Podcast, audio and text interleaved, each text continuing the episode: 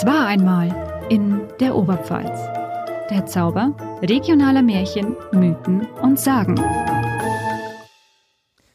Hex, Hex und Hallo. Herzlich willkommen zu einer neuen magischen Folge unseres Oberpfalz Medien Podcasts Es war einmal in der Oberpfalz. Sagen- und mythentechnisch ist das Thema unserer heutigen Folge ein unglaublich spannendes. Historisch gesehen ist es allerdings ein sehr grausames und blutrünstiges. Wir sprechen über Hexen und Hexer. Dafür waren wir auch mal wieder unterwegs und haben uns mit der Schaukampfgruppe Schwertbrecher am Stangenberg bei Moosbach getroffen. Sie haben uns mitgenommen auf eine Sagenwanderung.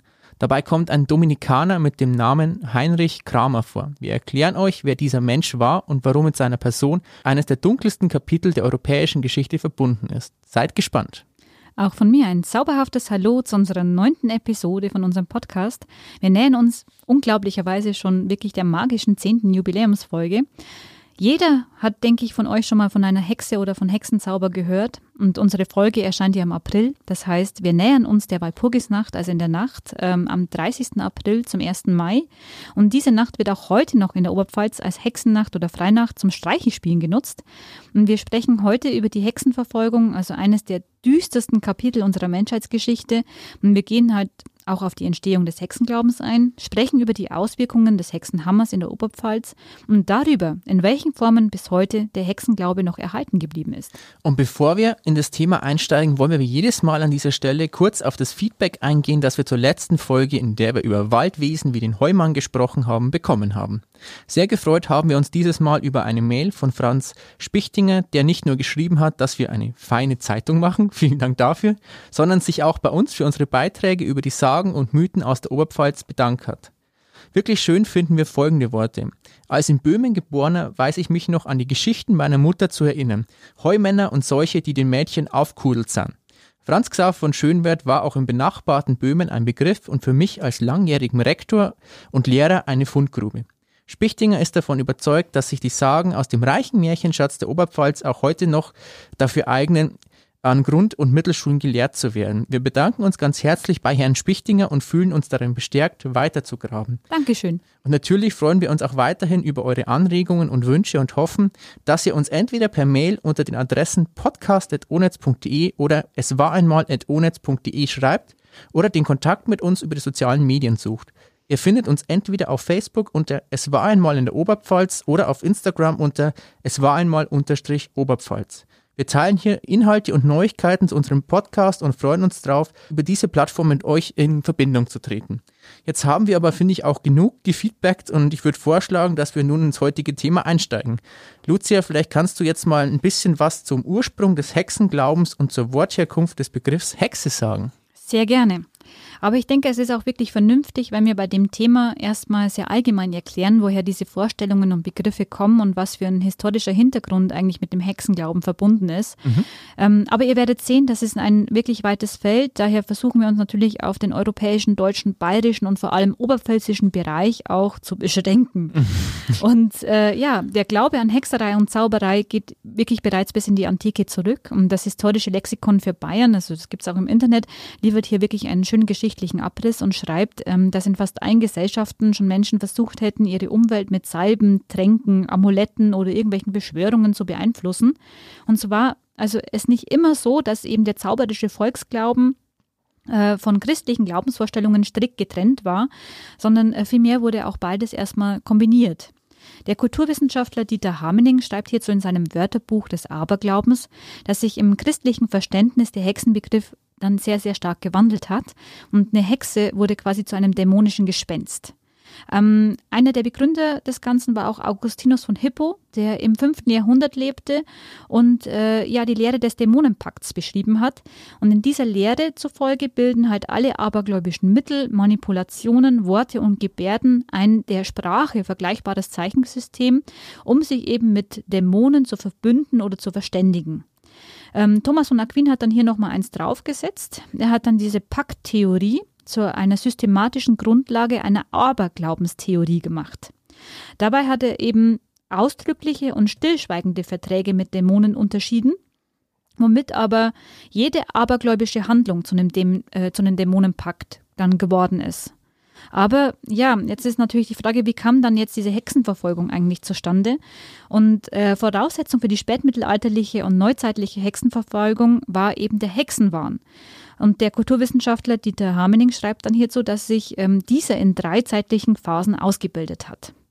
Die erste Phase war in der Zeit von 400 bis 1230.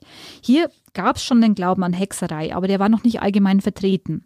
Ähm, in Glossen des 9. und 10. Jahrhunderts wird auch ähm, der älteste Beleg für die Bezeichnung einer Hexe in Form des althochdeutschen Begriffs Hagazossa überliefert. Und gemeint ist damit ein weiblicher Dämon bzw. ein Zaungeist.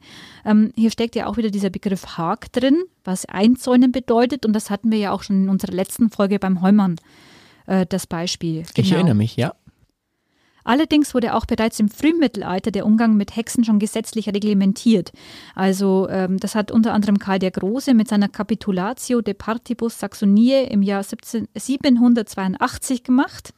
Ähm, und zwar ähm, hat er darin bestimmt, dass quasi jede Person, ähm, die nach, Heidli, äh, nach heidnischen Vorstellungen an Hexen geglaubt haben soll oder auch irgendwelche Personen verfolgt hat, die das gemacht haben, mit dem Tode zu bestrafen sein. Aber erst im 13. Jahrhundert hat sich dann der Glaube an die Realität der Dämonenwelt auch wirklich durchgesetzt, und zwar auch infolge der Tätigkeit der päpstlichen Ketzergerichte. Zauberei wurde ab diesem Zeitpunkt mit dem Begriff Ketzerei zusammengefasst und auch ähm, ja, weltliche Bestrafung und Gerichtsbarkeit wurde verlangt. Ich schätze, jetzt geht es an dieser Stelle weiter in eine zweite Phase, weil du hast drei Phasen angekündigt. Wir sind jetzt bei der Phase 1. Genau, das führt uns jetzt genau eben in die zweite Phase. Ja. Und die Zeit von 1230 bis 1430 ist dann bestimmt durch diese wissenschaftliche Befestigung des Dämonen- und Zauberglaubens. Also jetzt wird das alles nochmal zementiert, aber wissenschaftlich natürlich nicht im heutigen Verständnis. Aber man hat natürlich versucht, das argumentativ zu untermauern. Und aus diesem allgemeinen Begriff der Zauberei wurde dann eben unter dieser Anwendung von dieser augustinischen Pakttheorie und der Behauptung der Teufelsbuhlschaft ein Verbrechensbegriff der Hexerei, das Maleficium. Und da das Teufelsbündnis auch schon ja, suggeriert hat, dass Menschen vom christlichen Glauben abgefallen seien, wurde eben Hexerei zu einem heretischen Tatbestand, mit dem sich dann auch diese Ketze-Inquisition befasst hat. Und in diesem Rahmen setzte sich dann auch die Strafform des Feuertodes auf hexische Ketzerei durch. Aber es geht dann erst ab der dritten Phase richtig los, denn in der Zeit von 1430 bis 1540 beginnt dann diese groß angelegte und systematische Verfolgung von Hexen. Eingeleitet wurde das Ganze dann durch die Bulle Summis Desiderantes Affectibus aus dem Jahr 1484. Diese stammt vom Papst Innozenz VIII.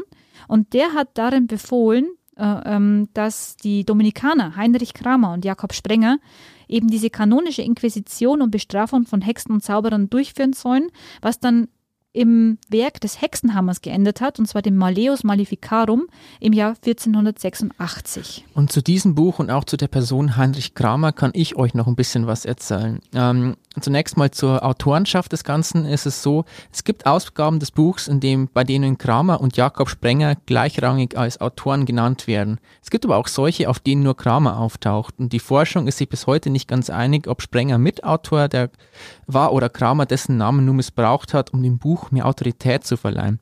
Was man aber über den Hexenhammer wirklich sagen kann, ist, dass das Buch einen dermaßen großen Einfluss hatte, dass es bereits zu Lebzeiten Kramers hunderte von Hinrichtungen vermeintlicher Hexen gab. Was ich euch aus heutiger Sicht über das Buch auch sagen kann, ist, glaube ich, ohne zu übertreiben, dass es wirklich das Werk eines wahnsinnigen und fanatischen Frauenhassers ist. Der Hexenhammer ist im Grunde genommen aufgebaut wie eine scholastische Abhandlung. Die Scholastik war der bevorzugte Denk- und Argumentationsstil der lateinisch sprechenden Gelehrtenwelt. Und die Methode geht dabei auf die Schriften des Aristoteles zurück. Das aber nur ganz am Rande. Was wir im Hexenhammer lesen, ist wirklich ziemlich harter Tobak.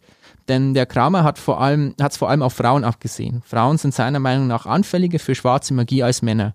Und schon bei der Schöpfung seien sie benachteiligt gewesen. Hier wieder die alte Geschichte, weil Gott Eva aus Adams Rippe geschaffen hat. Und im Hexenhammer werden Frauen, das sind jetzt hier Zitate, als Feind der Freundschaft eine unausweichliche Strafe, ein notwendiges Übel, ein erfreulicher Schaden, ein Übel der Natur bezeichnet. Und Frauen können ähm, ihren Glauben von Natur aus nicht so fest haben, wie ihn Männer haben. Also Und von meiner Seite her, ich muss sagen, als Frau wäre ich dem nicht besonders gern begegnet, aber weiß man denn, woher diese Einstellung von ihm kam? Ich kann es tatsächlich nicht sagen. Ich glaube, es, es sind viele schreckliche Verbindungen psycholo äh, psychologischer Störungen, die dazu geführt haben. Ähm, aber mhm. genauer das kann ich dazu natürlich nicht sagen. Was aber wirklich besonders irrwitzig an diesem Hexenhammer ist, ist, dass der Hexenhammer auch versucht, die Herkunft des Wortes Femina, also lateinisch für Frau, zu erklären. Und laut dem Hexenhammer ist es so, dass das Wort Femina aus dem lateinischen Wort Fides, was so viel wie Glaube heißt, und dem Wort Minus, was weniger bedeutet, entstanden ist. Also die, die weniger glaubt. Ähm, ich glaube, ich brauche nicht dazu sagen, wie völlig an den Haaren herbeigezogen diese Herleitung ist und demnach sind Frauen, also das sagt zumindest der Hexenhammer, auch sexuell unersättlich und lassen sich gerne mit Dämonen ein, sogenannten Inkubi. Teufelspakt und schlechte Veranlagung der Frauen sind für Kramer eindeutig der Nährboden für das Hexentum. Und natürlich, wie immer, sind die armen Männer das Opfer dieser Machenschaften. Wie Wer auch sonst. Gell? Überrascht überhaupt nicht. Und ich glaube auch, Sigmund Freud hätte seine helle Freude an dem gehabt, was der Kramer im zweiten Teil der Abhandlung so schreibt. Hier geht es nämlich nicht nur um die Beschreibung des Geschlechtsverkehrs mit dem Teufel, sondern auch um männliche Impotenz.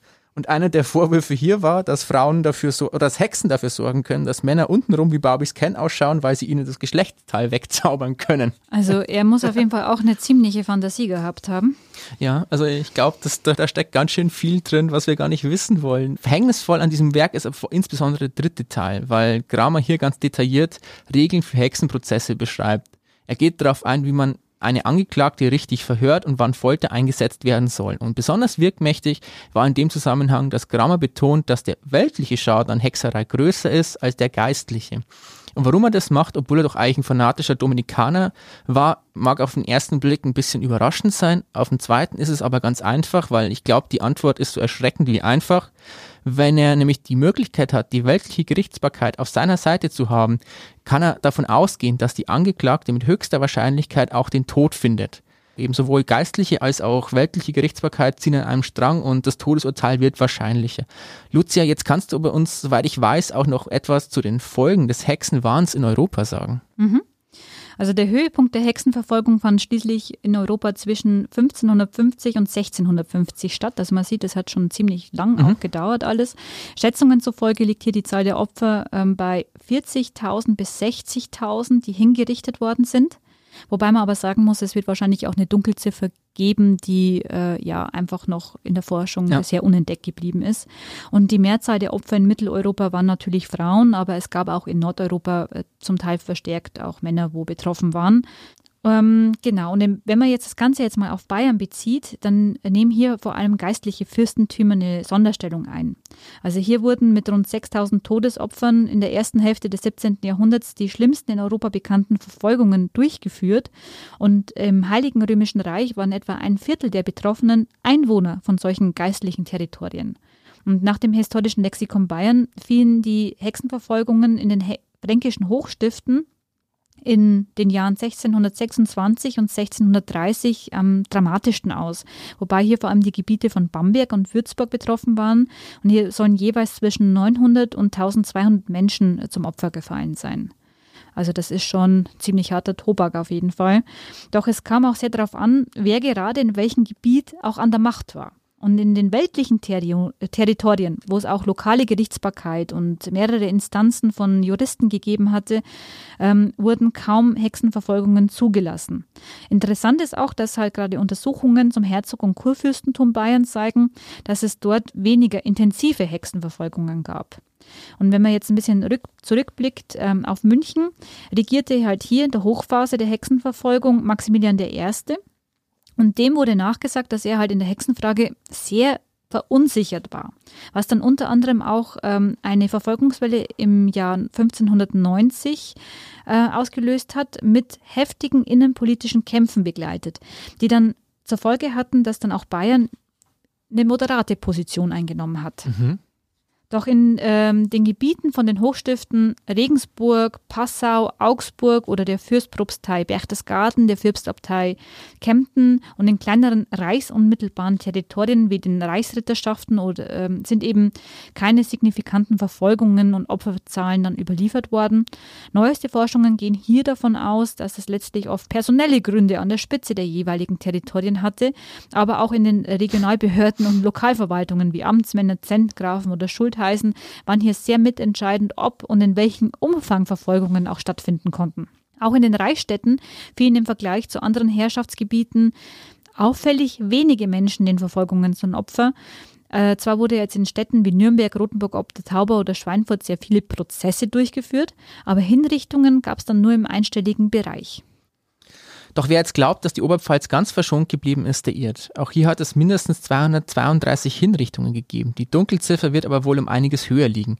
Historisch belegt sind in der Oberpfalz unter anderem Hexenprozesse in Karlmünz 1563, in Regensburg 1595, in Amberg 1655, in Regenstauf 1689 und in Burg Lengenfeld 1743. Und zu diesem Prozess in Amberg möchte ich noch ein bisschen was sagen, weil hier ist es einem Zufall geschuldet, oder besser gesagt einem verreckten Gaul zu verdanken, dass der 1655 in Amberg geführte Hexenprozess dokumentiert wurde. Hier kam eine Ursula Zanner, eine Frau aus Wetterfeld bei Kam, am 23. Dezember in Amberg auf den Scheiterhaufen. Ähm, der Brunnen vor der vom Kurfürstenbad in Amberg ist der sogenannte Zannerbrunnen und soll daran erinnern. Zanner war bereits älter als 40 Jahre und sie wurde des Diebstahls und der Hexerei an Vieh und dem Wetter schuldig gesprochen.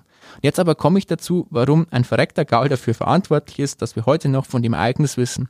Einem Regierungsrat namens Delmuk, der beim Prozess auf der Richterbank saß, war das Pferd gestorben. Er war davon überzeugt, dass das mit dem Prozess zu tun hatte und ein Zauber dafür gesorgt hatte, dass sein Tier den Weg alles Weltlichen gegangen ist. Der Delmog wollte von der Regierung in München Ersatz haben. Man könnte sagen, dass es sich dabei um eine Art Versicherungsfall gehandelt hat. Schließlich war seiner Meinung nach eine Amtshandlung die Ursache für den Tod seines Pferdes. Weil er weil es keinen wirklichen Gutachter damals noch gab, so wie heute eben, kam ein Schinder im Auftrag Münchens zum Einsatz, um das tote Tier zu untersuchen. Ähm, vielleicht ganz kurz hier, ein Schinder war damals eine Person, deren Job es war, altersschwache und kranke Haus- und Nutztiere um die Ecke zu bringen. Der stellte aber fest, dass das Tier an Lungenfäule, was auch immer das gewesen sein mag, vielleicht die Tuberkulose gestorben war. Weil demnach auch kein Zauber im Spiel war, kam München auch nicht für den Schaden auf und der Dölmuck musste gucken, wie er zurück nach München kommt. Ja, aber ich denke, der Fall zeigt eigentlich ziemlich deutlich, was für ein Aufwand da eigentlich ja. dahinter gesteckt ist. Und so ein Hexenprozess war wirklich eine schaurige Angelegenheit. Und zwar am Anfang von solchen Prozessen stand ja meist irgendeine vage Verdächtigung oder eine unkonkrete Bezichtigung, die jetzt für gewöhnlich vor allem ähm, vor lokalen Repräsentanten und Vertretern der Obrigkeit dann geäußert worden sind. Und die Anschuldigungen stammten tatsächlich meist aus der Bevölkerung und zwar in vielen Fällen sogar aus der direkten Nachbarschaft oder der eigenen Familie. Also es gehörte quasi, ja, wenn dir jemand nicht gepasst hat, dann hast du quasi denunziert in dem Fall. Eine Hexe. Aber es wäre wahrscheinlich auch, also das soweit weiß man das in der Forschung auch, ohne die breite Unterstützung aus der Bevölkerung auch nicht möglich gewesen, solche aufwendigen Verfahren vielerorts durchzuführen. Und zuständig für die Durchführung dieser Prozesse waren in der Regel auch weltliche Gerichte. Und äh, die Verfahren verliefen nach festen Regeln. Mhm. Also Hexerei wurde ähm, ziemlich bald zum Ausnahmeverbrechen ja auch deklariert, was dann auch eine Abweichung vom ähm, regulären Rechtsprozedere ermöglichte.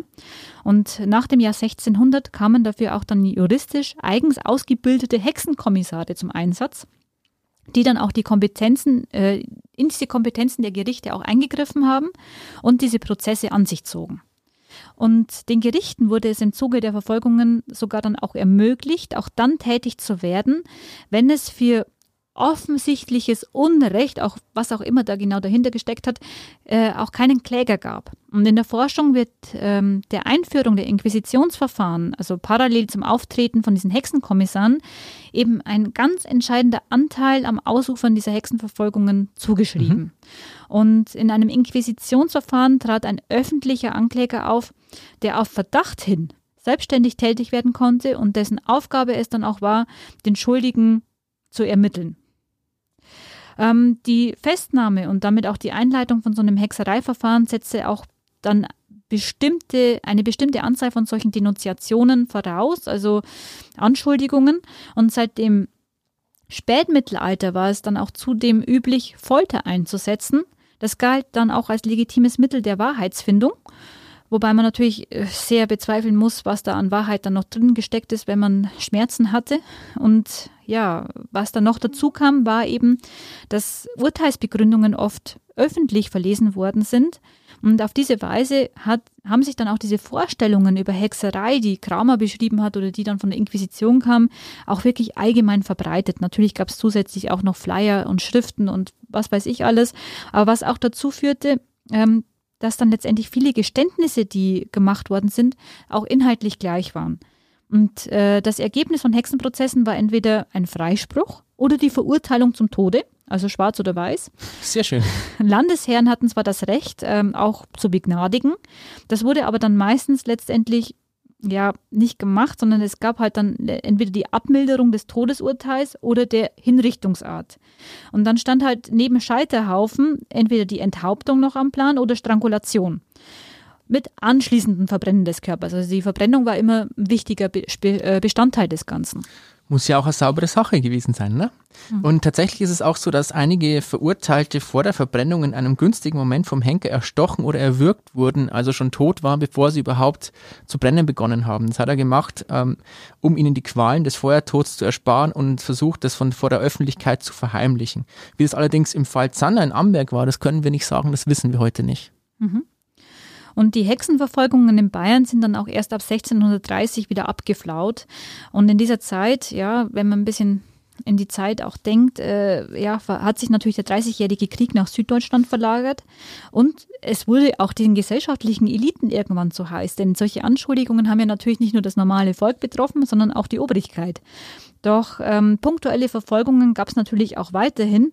Und die letzte Frau, die 1775 in Bayern als Hexe verurteilt wurde, war vermutlich ähm, Anna-Maria Schwegelin.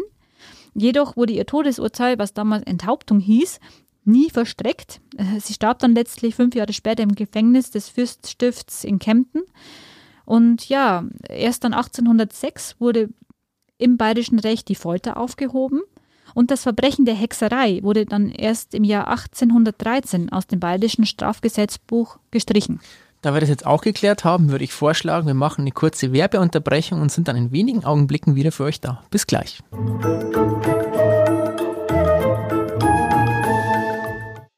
Liebe Hörerinnen und Hörer, wie ihr wisst, nutzen wir normalerweise diese Stelle, um Produkte von Oberpfalz Medien zu bewerben.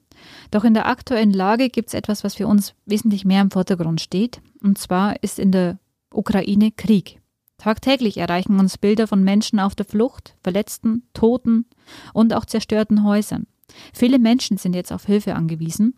Deshalb möchten wir hier die Gelegenheit nutzen, euch auf einen Artikel hinzuweisen unter onetz.de slash Oberpfalz Hilfe für Ukraine alles zusammengeschrieben, fassen Kollegen von uns Hilfsangebote, Adressen und Kontaktdaten aus der ganzen Oberpfalz zusammen. Der Artikel wird auch laufend aktualisiert. Lasst uns den Menschen aus und in der Ukraine zeigen, dass wir bei ihnen sind. Seien es Sach- oder Geldspenden oder eventuell Wohnraum für Geflüchtete. Unter onetz.de slash Oberpfalzhilfe für Ukraine bekommt ihr einen guten Überblick über die Möglichkeiten, eure Solidarität zu zeigen.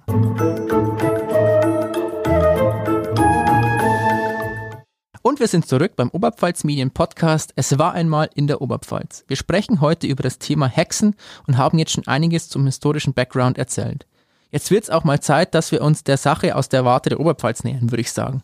Dafür gibt es natürlich wieder mal keinen besseren Ansprechpartner als unseren guten alten Franz Xaver von Schönwert. In seinem Buch Sitten und Sagen aus der Oberpfalz bezieht er zum Thema Hexen sogar einmal Selbststellung. Die Lucia kann euch erzählen, was er darüber zu sagen hat. Ganz einfach gesagt oder besser gefragt, liebe Lucia, glaubt der Schönwert noch an Hexen oder eher nicht?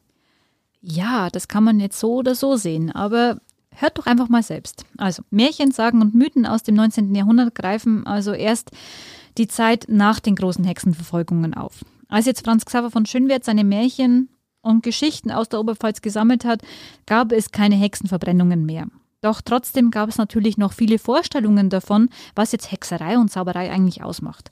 Und Schönwert selbst ähm, sah aber die Zeit der Hexenverbrennungen sehr kritisch, zumindest äußert er sich in seinem ersten Band der Sitten und Sagen aus der Oberpfalz hier ja sehr negativ zu dem Thema und schreibt, wenn nun das Volk jetzt noch so zäh an seinem Hexenglauben hängt, so kann man einen Schluss ziehen, in welcher Blüte dieser Aberglaube in früheren Zeiten wucherte. Er muss sich wahrhaftig zu einer ansteckenden Krankheit ausgebildet haben, wenn wir sehen, mit welcher blutgierigen Wut man Hunderttausende armer Geschöpfe, oft auf nichtnutzigen Verdacht hin, dass sie Hexen sein könnten, dem grauenvollen Feuertode überlieferte. Wenn man alle scheußlichen Martern und Qualen an sie legte, bis in Verzweiflung dem folternden Richter aus seine Fragen Ja zu ächzten, nur um im Feuertode Erlösung von der Folterpein zu gewinnen. Das ist ja wirklich ein sehr, sehr beeindruckendes Plädoyer gegen den Hexenwahn. Und ich würde mal denken, es wäre daher auch nur konsequent, jetzt dann nicht bis ins allerkleinste Detail darauf einzugehen, wie man eine Hexe erkennen kann, was man gegen sie tun soll und wie ein Mensch zu einer Hexe wird. Ist der Schönwert da so konsequent oder zieht er die bekannte Erörterung dennoch durch? Ja, ich gebe dir recht. Also bei den Worten läuft es einen eigentlich schon eiskalt den Rücken herunter. Und ähm, ja, über das Thema Hexen schreibt Schönwert auch wieder sehr ausführlich. Also, also doch. Man muss natürlich sagen, also nicht nur im Band 1 gibt es da ein großes äh, Kapitel dazu. Hexen werden natürlich auch in anderen Geschichten immer wieder erwähnt, sondern auch im Band 3 wird hier auch nochmal unter den Verbündeten des Teufels die Hexe zusätzlich aufgeführt. Und ja, ähm, sein Mitleid zum Trotz beschreibt er den gesammelten Volksglauben zu dem Thema. Aber was macht eine Hexe jetzt eigentlich seiner Ansicht nach aus? Das wüsste ich auch gern. Also er schreibt unter anderem, äußere Zeichen, welche ein Weib als Hexe kenntlich machen, sind nur wenige, und diese so allgemein, dass man sich wenig darauf verlassen kann. Ja, aber ein paar kuriose Dinge sind ihnen ja trotzdem dann noch eingefallen. So sollen Hexen ein Schnurrbart wachsen, die Augenbrauen wachsen zusammen. Das hatten wir ja bei der Drut zum Beispiel auch schon. Die Augen sind im Alter rot unterlaufen äh, oder werden rot. Ähm, dann schreibt er, alten Hexen rinnen die Augen. Ähm, etwas verwundert ergänzt er dann, dass auch Nonnen Hexen sein sollen. Mhm. Ähm, das Böse versteckt sich hinter dem Gewand der Tugend. Da schau mal einer an. Immer da, wo man zuletzt sucht. so ungefähr. Aber ja, weitere Merkmale von Hexen hat auch der Kulturwissenschaftler Leander Petzold in seinem Lexikon der Dämonen und Elementargeister gesammelt. Hexerei ist nach ihm keine angeborene Eigenschaft. Sie wird eben über den Bund mit dem Teufel ausgelöst und übertragen. Eine Hexe könne sich dann auch wieder in sämtliche Gestalten verwandeln, wie Tiere, ähm, wie Katzen, Hasen oder Kröten. In der Regel ist sie natürlich ein böses Wesen, das für Krankheiten, Unfälle und Unfruchtbarkeiten sorgt. Sie wendet schwarze Magie an, keine weiße.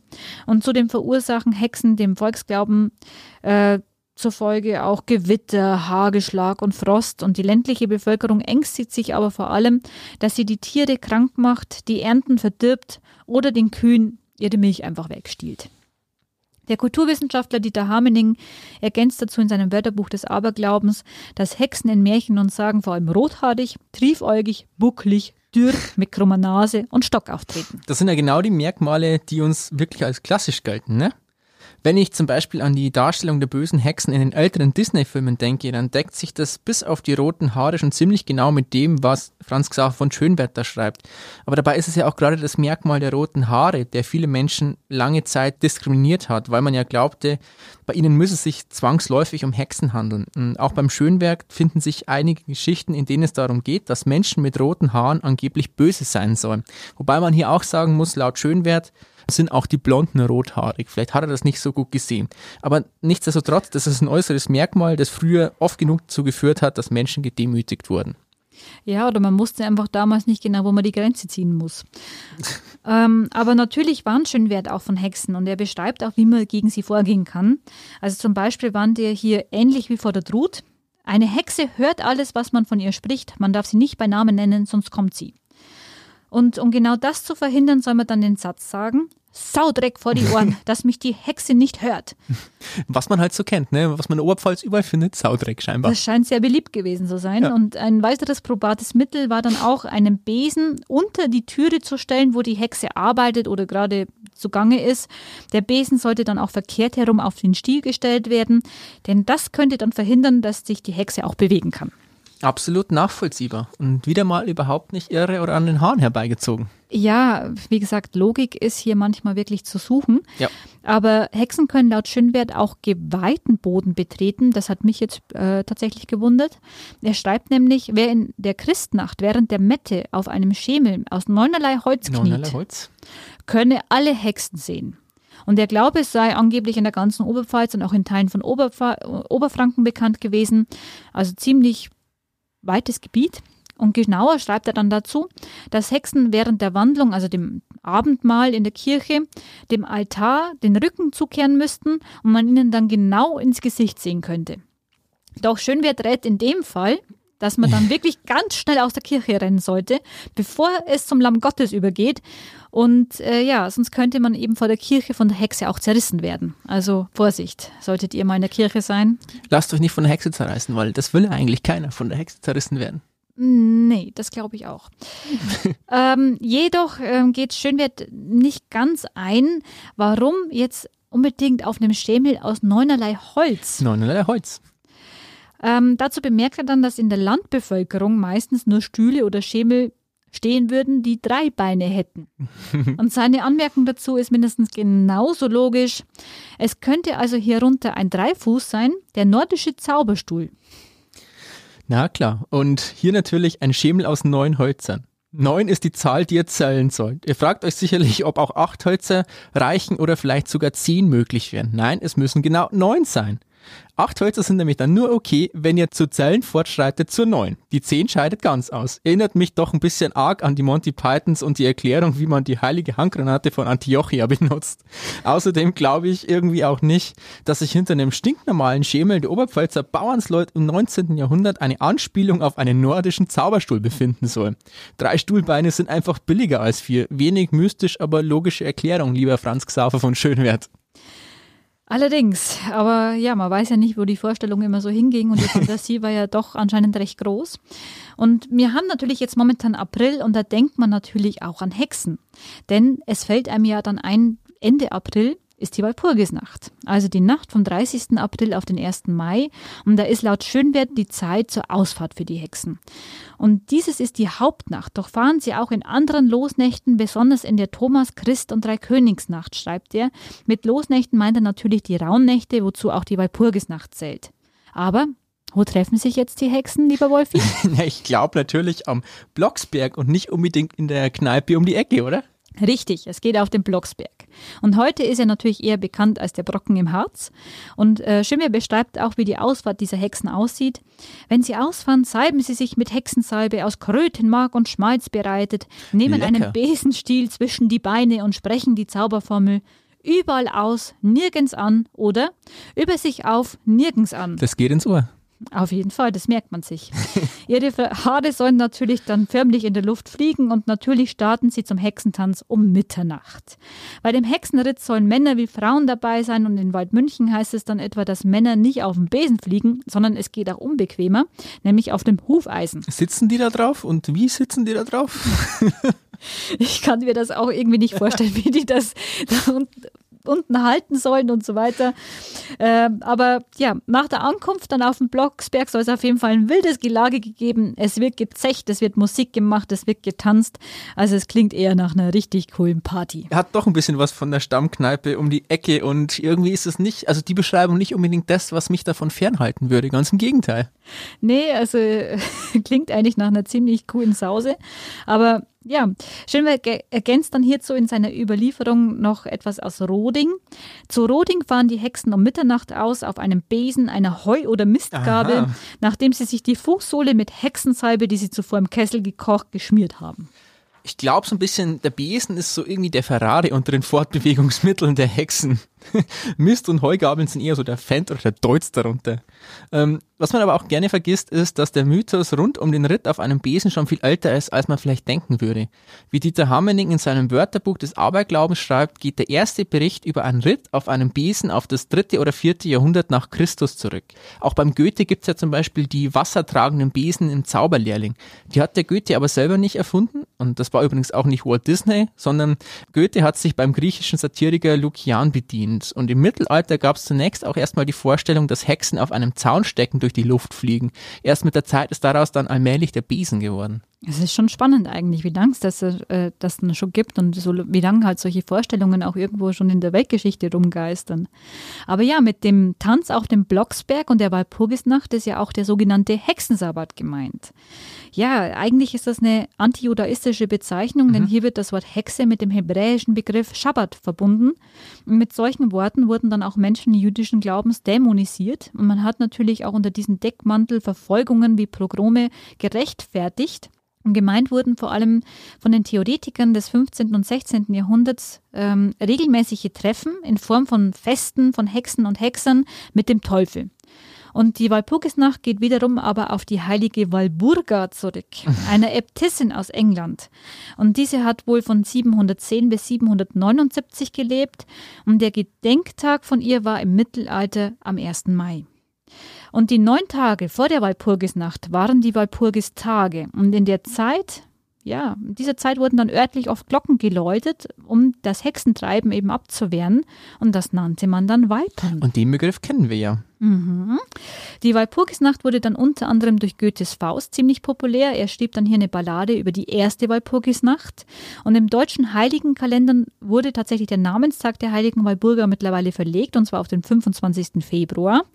Aber durch den Tanz in den Mai und auch den 1. Mai als Feiertag wurde das Ganze auch irgendwie verkommerzialisiert und das Ganze hat dann auch, ähm, ja, die Walpurgisnacht hat quasi ihren Schrecken im Volksglauben dann auch verloren. Doch Hexen und die Walpurgisnacht sind deswegen ja noch bei Weitem nicht in die Vergessenheit geraten. Ganz im Gegenteil sogar. Also zahlreiche Filme, Serien, Bücher oder Hörspiele drehen sich ja um Hexen und den Vorstellungen damit. Doch heute sind ja Hexen nicht mehr unbedingt per se böse. Nein, vielmehr geht es in vielen Geschichten auch darum, wie mit Zaubern oder besonderen Fähigkeiten auch Gutes getan werden kann. Also oft werden Frauen hier als besonders stark und selbstbewusst dargestellt und im Grunde haben Hexen auch so eine Art Emanzipation erfahren. Ob Horror oder Fantasy, Hexen haben hier wirklich einen festen Platz. Angefangen bei Harry Potter, wo es um Hexen und Zauberer geht, Bibi Blocksberg, die als gute Hexe erzogen wird und auf ihrem Hexenbesen Kartoffelbrei reitet. Oder bei Charm, den zauberhaften Hexen, die gegen Dämonen kämpfen, um die Welt zu retten. Weitere Beispiele sind natürlich Sabrina total verhext, das auch jetzt von Netflix erst wieder eine düstere Neufassung bekommen hat. Oder auch Hollywood-Komödien wie Verliebt in eine Hexe. Also Geschichten von und mit Hexen sind auch bis heute faszinierend geblieben. Den Witcher gibt es natürlich auch, wenn man ein männliches Beispiel haben möchte. Also mir fällt da zumindest immerhin Mickey als Zauberlehrling ein und die Bibi mit ihrem Besen Kartoffelbrei, die kenne ich auch noch. Ist schon mal was. Gell? Ja, und auch heute noch ist ja die Walpurgisnacht oder die Freinacht noch populär. Und am Blocksberg wird ja diese Nacht auch eventisiert, also mit Konzerten und Festen. Aber auch in der Oberpfalz spielt sie eine ganz besondere Rolle, auch heute noch. Ähm, Kinder und Jugendliche spielen ja in der Nacht zum Beispiel gerne Streiche. Wolperer oder Walperer, wie sie hier heißen, sind dann unterwegs. Und wenn nicht gerade die Corona-Pandemie vorherrscht, warnt auch die Polizei regelmäßig davor, dass keine Gullideckel aus den Straßen gehoben werden sollen, damit eben keine Autofahrer und Fußgänger gefährdet werden. Das sind ja New Yorker Verhältnisse. In solchen Nächten verschwinden dann auch mal gern sonderbarerweise Dinge aus dem eigenen Garten oder was auch sehr beliebt ist, Ortsschilder werden vertauscht. Ein besonderes Beispiel ist mir auch aus dem Jahr 2019 noch in Erinnerung geblieben, und zwar in Tirschenreuth. Ähm, da hat damals ein Scherzbold oder mehrere Scherzbolde bei sämtlichen Supermärkten in der Stadt die Einkaufswagen auf alle einzeln rausgenommen und auf die Parkplätze davor verteilt. Also da war wirklich jeder Supermarkt dabei, den es da gibt. Das war echt kurios und in den letzten beiden Jahren war es ja eigentlich auch aufgrund von Lockdown und Corona eher sehr ruhig, weil die Polizei auch gesagt hat, na gut, bei Lockdown sollten auch keine Leute vor die Tür oder Ausgangssperren waren ja. vorhanden. Aber ja, heuer kann die Situation ja dann jetzt schon wieder anders ausschauen. Es gibt ja Lockerungen und ja, ich bin gespannt, was es dieses Jahr für kreative Streiche geben wird. Also ich muss dazu sagen, mir war das mit dem Walpern eigentlich so gut wie völlig neu. Ich komme aus Amberg und kannte das nicht. Wie mir Lucia aber gezeigt hat, liegt es nicht nur daran, dass es dort die Walperer Streiche gar nicht gibt, sondern auch an mir. Ich habe sie einfach nie wahrgenommen und nie gemerkt, dass es die überhaupt gibt. Bist halt ein Stadtkind, gell? Ja, schon. Ich bin ein Stadtkind aus Amberg. ja, in Lindach zum Beispiel ähm, ist die Kirche nach der heiligen Walburga benannt und die feiern ihre Kirche zur Zeit der Walburgisnacht und erlauben sich da auch hin und wieder ein paar Streiche. Einer, den ich tatsächlich auch kannte, von dem ich aber nicht wusste, dass es ein Walperer Streich war, war in Steiningloh. Das ist ein Ort, ähm, den man, an dem man vorbeifährt, wenn man von Amberg aus in Richtung Hirschau fährt. Da haben sie vor ein paar Jahren mal einen großen Sarg am Straßenrand aufgestellt, um darauf hinzuweisen, dass der kleine Ort ausstirbt. Naja, also, hm, es war ein Streich. Ob er gelungen ist, soll jeder für sich selber wissen. Aber Lucia, jetzt lass uns doch mal noch ein paar wirkliche Hexengeschichten aus der Oberpfalz hören, bevor wir euch da draußen dann noch ein paar Eindrücke aus unserem Ausflug zur Sagenwanderung geben können. Sehr, sehr gerne. Ähm, ich habe hier eine schöne Geschichte mitgebracht, äh, und zwar aus dem Buch Prinz Rostzwiefel und weitere Märchen von Erika Eichenseher, die eben ja äh, wirklich sehr interessant ist. Und in der Geschichte geht es um drei Königstöchter. Und hier hat natürlich die Hauptrolle eine böse Hexe. Wer hätte das gedacht? Und diese böse alte Hexe hatte drei Prinzessinnen entführt und in einer Höhle versteckt. Und dort brachte sie den jungen Frauen natürlich ihre Hexenkunst bei. Und die jüngste der Königstöchter lernte hier besonders schnell. Aber, wie soll es auch anders sein, verirrt sich dann irgendwann ein Prinz in die Gegend und suchte dann in dieser Höhle eine Herberge. Und die Hexe hat ihm Einlass gewährt, und äh, sie verbat aber dann den drei Prinzessinnen auch nur ein Wort mit dem Prinzen zu wechseln. Aber der Prinz war ja jetzt nicht unbedingt dumm. Er bemerkte dann ganz schnell, wie die jungen Frauen ihn ganz wehmütig und so ein bisschen verstohlen angesehen haben. Und gerade die Jüngere versuchte ihn dann auch zu warnen vor der Gefahr der Hexe, denn die böse Alte hatte vor, den Prinzen im Schlaf zu töten. Es überrascht mich immer wieder, wie viele Prinzen und Prinzessinnen es damals scheinbar noch gab bei uns. Die waren ja wirklich an jeder Straßenecke zu finden. Ja, die gab es irgendwie überinflationär. Ja. Aber als nun die Hexe mit den zwei Schwestern oder mit zwei der drei Schwestern aus der Höhle ging, um dem Prinzen quasi ein Nachtlager vorzubereiten, ähm, gab eben die Jüngste dem Prinzen den ganz wichtigen Rat. Lass dich nicht töten. Genau. ähm, und da hat sie ihm natürlich auch verraten, wie das dann möglich sein soll. Also, sobald ähm, er quasi zu seinem Schlafplatz geführt wird, soll er dort nicht einfach hingehen, denn er soll zu seinem Schutz vor allem über die Schwelle springen. Ähm, sobald ihm die Hexe einen Schlaftrunk dann gibt, soll er die Flüssigkeit in seinem Becher nicht trinken, sondern in seinen Stiefel kippen. Und die Jüngere versprach dem Prinzen dann auch rechtzeitig das Licht zu löschen, damit das die Alte nicht sieht. Und hier wollte sie natürlich dann auch so tun, als wäre das nun Versehen gewesen.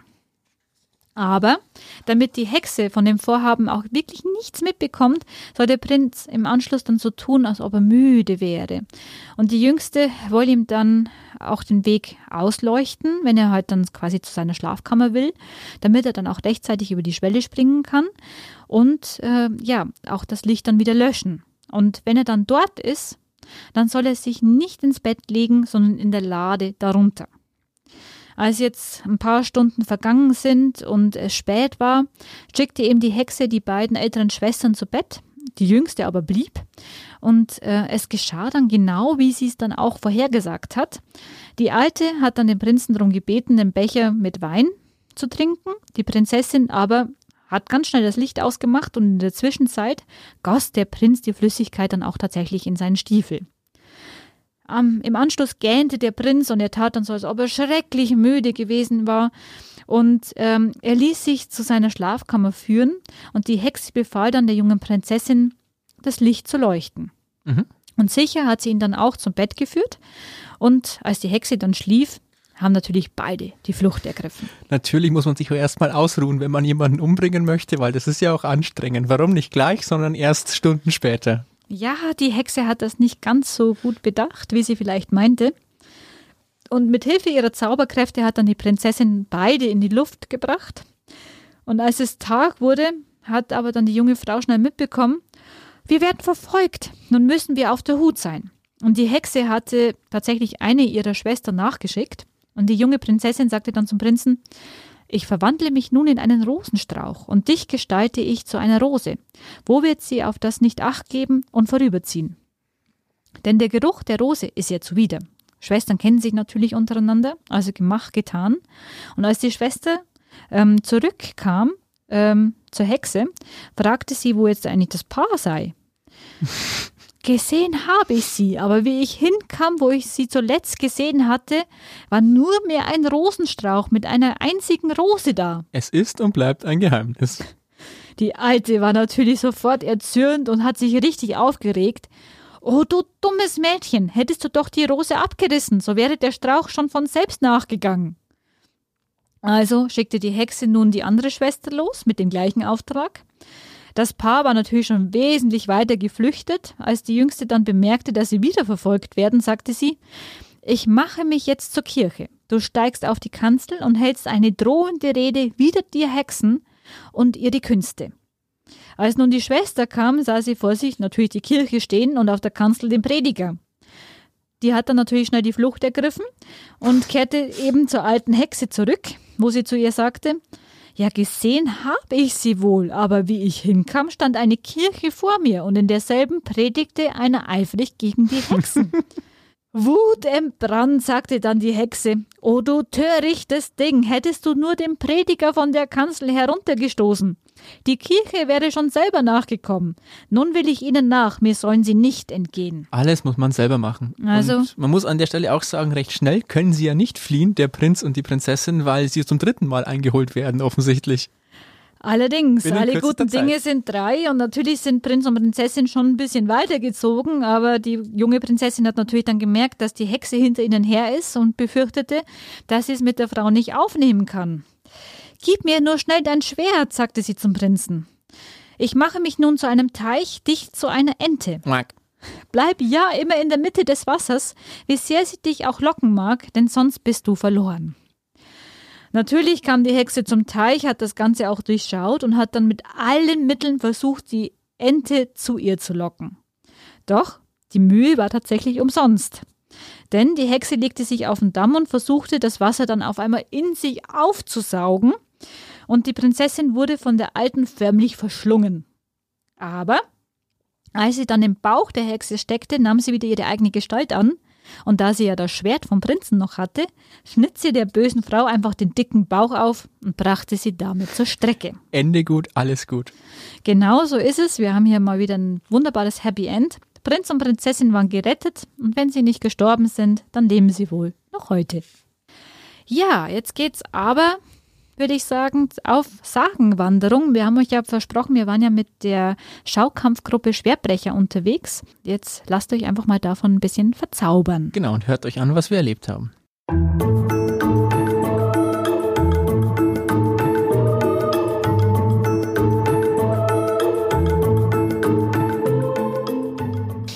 Es ist Sonntagnachmittag und wir mitten in der Pampa, genau zwischen dem Landkreis Neustadt an der Waldnab und Schwandorf bei Moosbach unterwegs. Heute treffen wir die Schaukampfgruppe Schwertbrecher und Mitglieder der Trausnitzer Burgteufel. Loho 24 hat der Chef der Truppe, Helmut Biegel, uns gesagt. Die Hausnummer erkannte das Navi gar nicht mehr. Die letzten paar hundert Meter sind wir an verfallenen Scheunen vorbeigefahren. Jetzt angekommen stehen wir am Waldrand. Etwas weiter oben in den Wald hinein befinden sich die Mitglieder der Schwertbrecher.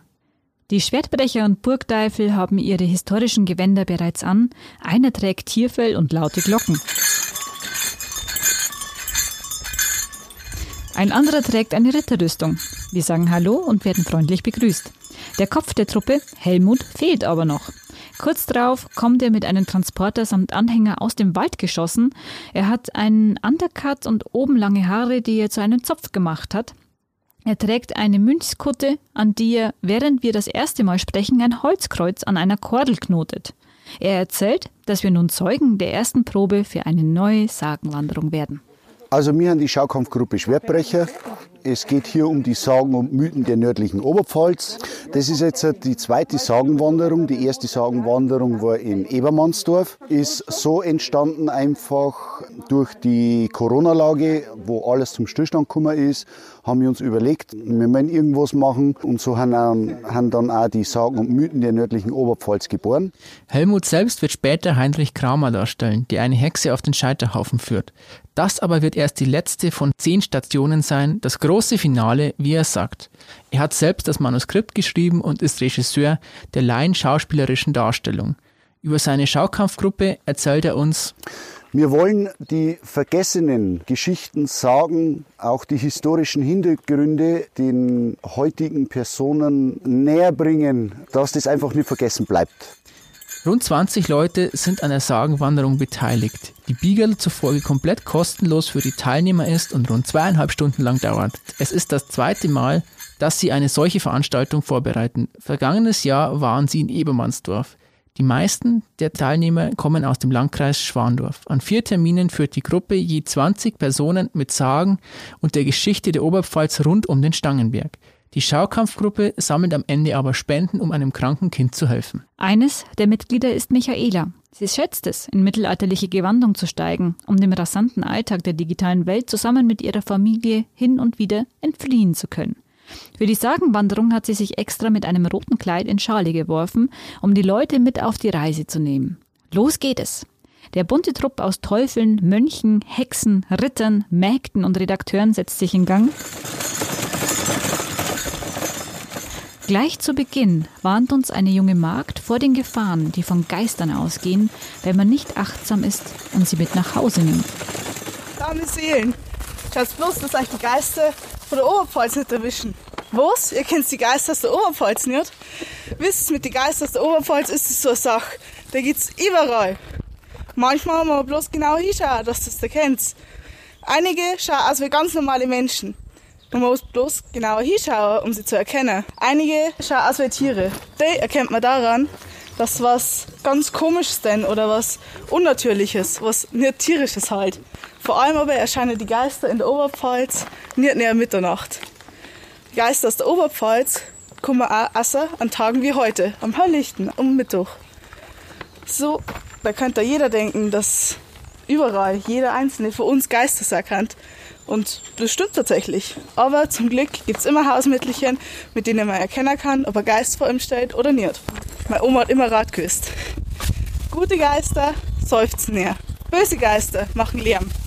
Aber wer immer noch nicht weiß, ob er Geist vor ihm steht, der schreit ganz laut, alle guten Geister lobet den Herrn. Denn gute Geister schreien dann, ich auch. Böse Geister hingegen verschwinden kurz. Dann heißt's Obacht die haben schon mal Menschen verführt oder sogar umgebracht. Man muss schnell schauen, dass man wegkommt. Am besten ist, dass du rückwärts vom Geist weggehst. Denn wer einen Ort betreten hat, der im Geist wichtig ist, kann es so wieder ungeschehen machen. Von Lohof machen wir uns auf in Richtung Esland. Am Weg hält uns Michaela immer wieder an, um uns historische Fakten zu Bayern und der Oberpfalz zu präsentieren. Das Land hier in der Gegend wurde nach und nach besiedelt. Rodungssiedlungen in der Nähe sind Zeinried, Küried, Pullenried, Wildeppenried.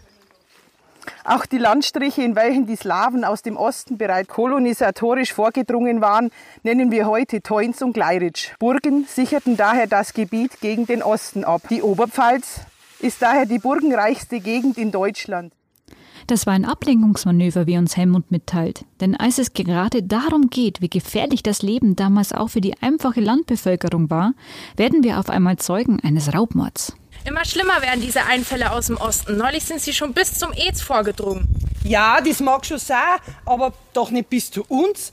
Was wollen sie bei uns schon holen? Oder hast du den Nackerten schon mal in die Taschen eingelangt? Ja.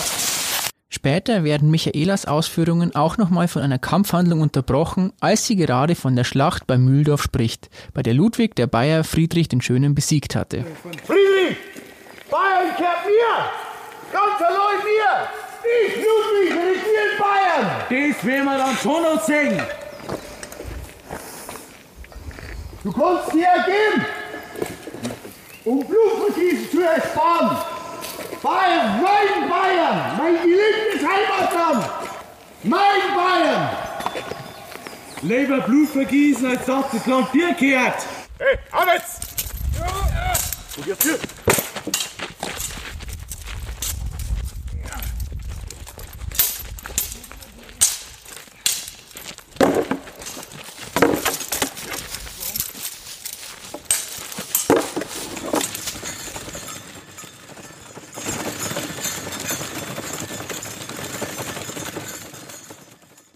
Und so schlendern wir Kilometer für Kilometer durch den Wald, durch dessen Bäume die Lichtstrahlen der Sonne am Boden tanzen, wie kleine Feuergeister.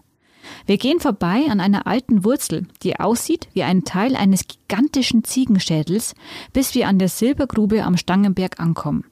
Helmut zeigt auf eine steile, felsige Schneise durch den Wald und sagt, da oben geht es zur Grube. Hier hören wir die Sage über die Zauberin vom Stangenberg, die Schönwert ebenfalls in seinen Arbeiten mit abgedruckt hat. Das Besondere, hier geht es ausnahmsweise mal nicht um eine böse Hexe, sondern um eine gute. Auch gab es am Stangerberg eine Zauberin, die den Menschen helfen wollte und angeblich einen Luftgeist in ihrer Kammer gefangen hielt. Mit diesem murmelte sie unverständliche Worte und konnte den Leuten in der Umgebung bei Verletzungen, Krankheiten und sogar bei Diebstählen mit Rat und Tat zur Seite stehen. Zauberin, mir geht's von Tag zu Tag schlechter. Meine Glieder schmerzen, der Husten so stark, dass mir die Luft beraubt. Ich bitte euch, helft mir. Es soll der Schaden nicht sein. Hm, oh, lieber Luftgeist. Hm. Genau. Nehmt diesen Trank und reibt euch jeden Tag vor dem Schlafenlegen damit ein. Ihr werdet sehen, in fünf Tagen wird es ihnen besser gehen. Ich danke euch. Die Götter sollen euch segnen.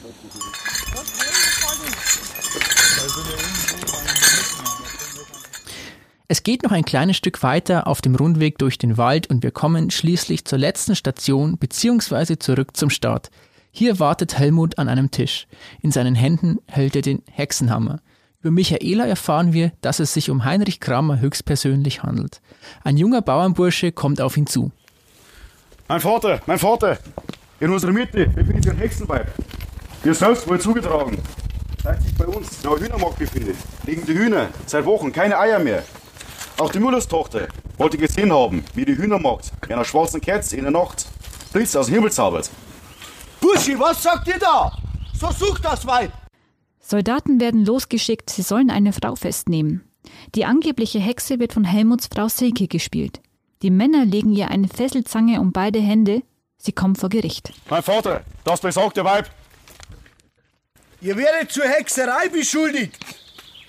Die Hühner legen seit Wochen keine Eier mehr. Und mit einer schwarzen Kerze hext ihr Blitze vom Himmel. Was sagt ihr dazu? Gesteht und nennt eure Mitstreiter. Eure Heiligkeit, die Hühner legen ohne Weizen keine Eier.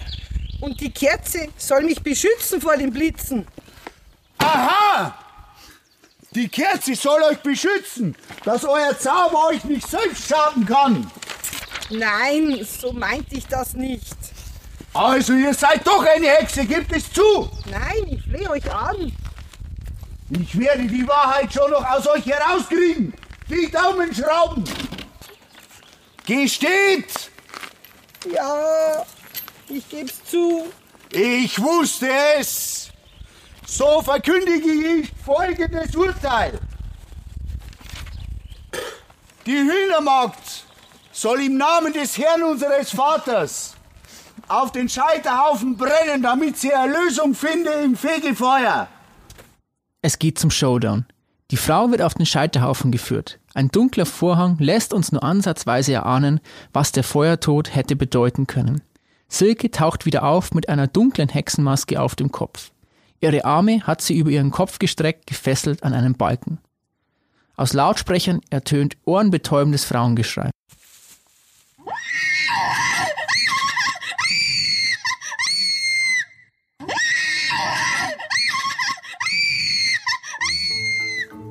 Die Hexe ist hingerichtet, die Wanderung vorbei. Lucia und ich verabschieden uns und machen uns auf den Weg zurück in unsere Welt. Eine Welt, in der es keine Strafen mehr auf Hexerei gibt.